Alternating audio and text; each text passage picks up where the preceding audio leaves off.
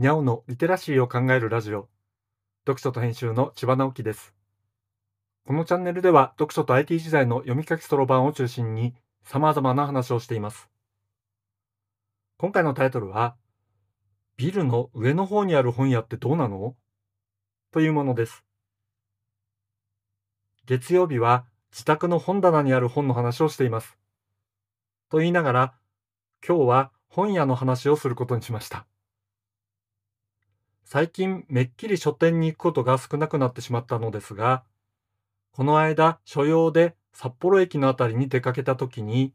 ちょっと時間があったので周辺の書店に行くことにしました。サラリーマン時代は仕事の帰りに書店に寄ることが多かったのですが、札幌駅の周辺では紀ノ国屋書店ばかりに行っていたので、他の書店に行くことにしました。札幌駅の構内は新幹線工事の影響で小さな書店がなくなってしまったので、行くとしたらステラプレイスの上が思い浮かびます。以前は大丸札幌店の上のフロアにも書店があったのですが、今はありません。まあ、そもそもどちらも三省堂書店だったし、大丸とステラプレイスはフロアがつながっていますので、統合するのは仕方がなかったかなと思います。ステラプレイスの三省堂書店は、専門書からちょっとオタク向きの本まで揃っているし、中にはカフェもあってなかなかの規模の書店です。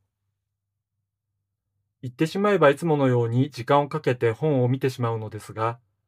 よく考えるとあまり頻繁に行った覚えがありません。紀ノ国屋書店と比べると行った回数は桁が違うという感じでしょ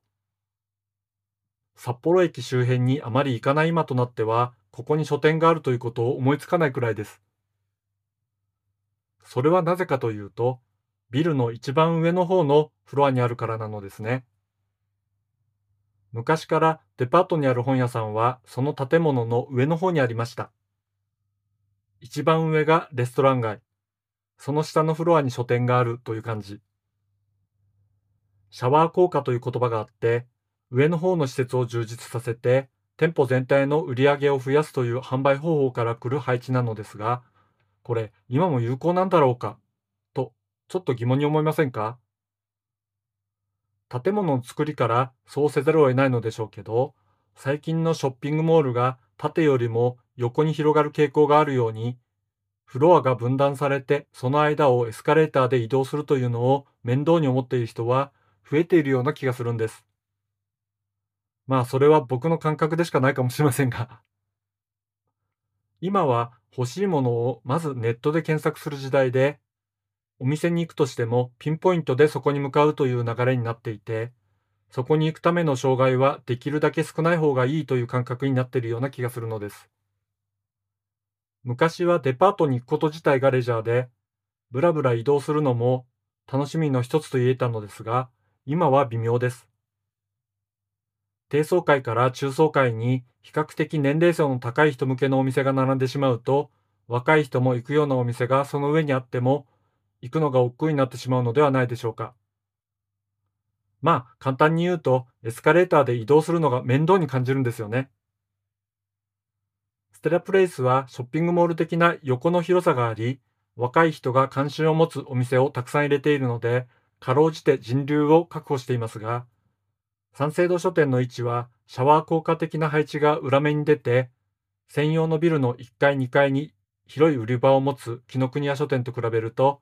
書店としては品揃えが悪そうな印象を持たれているのではないでしょうか。典型的なデパートの本屋という印象は大きなマイナスポイントなのですね。本をネットで買うという流れは止められないので、書店が生き残るためには人を引きつける力がこれまで以上に必要です。古臭いデパートのイメージに足を引っ張られずに頑張ってほしい。これ以上札幌駅の周りから書店がなくなるのは辛すぎる。なんてことを考えました。まあ、僕自身ネット書店の利用が多いので、わがままな希望だなぁと思ったりはしますけどね。読書と編集では IT を特別なものではなく常識的なリテラシーとして広める活動をしています。IT リテラシーの基礎を学べるオンライン講座をやっています。詳しい内容については概要欄のリンクから、または読書と編集と検索して、猫がトップページに出てくるホームページをご覧ください。この配信の書き起こしをノートで連載しています。概要欄にリンクがありますので、フォローいただけると嬉しいです。